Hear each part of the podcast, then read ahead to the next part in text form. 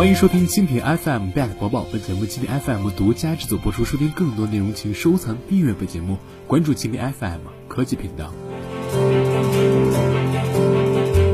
Bad 线下战争为何只是看似咄咄逼人？在过去十个月内，阿里巴巴市值跌掉一千四百零七亿美元。二零一五年八月二十四号，阿里巴巴首度跌破发行价。十月七号美股收盘啊，其股价已经从最高峰时的一百一十九美元跌到六十六美元，跌幅啊超过百分之四十四。目前市值一千六百三十三亿美元啊，低于腾讯一千七百一十八亿美元的市值。这与去年九月该股上市时飙升了百分之三十八，并给早期投资者和公司高管带来巨额财富效应，形成鲜明对比。投资者们看到的是阿里巴巴主营业务的明显放缓。根据阿里十月八号发布的二零一五财年年报啊，其二零一五财年营收同比增长百分之四十五点一四，其净利润同比仅增长百分之三点九二。那么同时，阿里上季度财报显示啊，交易量增速从近年来看的百分之五十降至百分之三十四。从其电商领域最大的对手京东，二零一五年的 Q 一和 Q 二的交易总额同比增长了百分之九十九到百分之八十二。那么艾瑞资讯预测啊，纯电商已进入了规模收益下降的时代。从二零一八年起，电商年增长率将降至百分之十六。二零一五年上半年，中国电商增长率约为百分之三十。阿里巴巴并非是唯一市值上冲又跌落的中国互联网企业啊，百度曾在二零一一年成为中国互联网行业市值最高的公司。但接下来向移动互联网转型的几年中啊，这家公司因为策略保守而备受质疑。百度股价过去一年跌掉了百分之三十五，在今年第二季度其利润同比增长近百分之三点三。公司将其利润的一半拿出来向手机制造商购买软件预装权。中国互联网发展近二十年，十年中被百度、阿里巴巴、腾讯三家公司所主主导。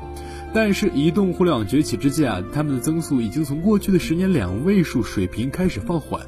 BAT 所遭遇的许多发展问题啊，有外部原因因素，也真正的问题在于他们的产品市场和互联网市场发生结构性变化之后，被投资者高企的预期啊，被压的是喘不过气。就如2006年之后的戴尔和2008年之后的雅虎一样。纯线上公司放速增缓啊，其组合渠道企业的在线销售态度是变好。零售商沃尔玛去年电商销售的增长速度比亚马逊更快。美国发生的情况表明啊，未来最有前途的巨头将同时拥有线上和线下两块业务。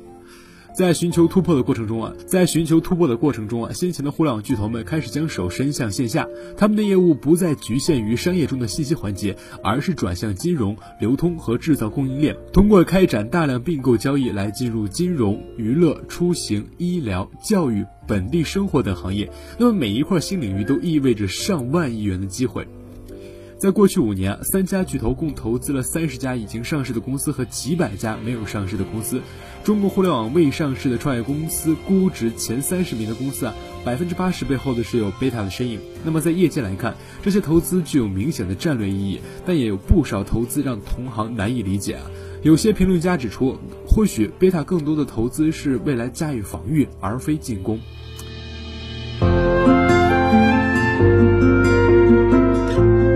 巴并非唯一一家野心勃勃的二线公司啊！十月八号，本地生活服务领域两大巨头美团网和大众点评网宣布合并。那么合并后的新公司将占据中国团购领域百分之八十的市场份额。那么根据投资界人士预测，新公司将估值超过一百七十亿美元，成为中国第五大互联网公司。阿里和腾讯分别是上述公司的投资方，但在新公司内的控制力和话语权将进一步萎缩。很快啊，贝塔们就会发现，他们即将无法像垄断线上一样轻松掌控线下，亦无法掌控他们所投资的公司。投资可以缓解焦虑，但同时意味着他们亲手培养了自己最大的对手。就像雅虎，他在2005年发现并投资了阿里巴巴，但并不能阻止自己走向衰弱。好的，以上就是本期的 Pad 播报。收听更多内容，请收藏订阅本节目，关注蜻蜓 FM 科技频道。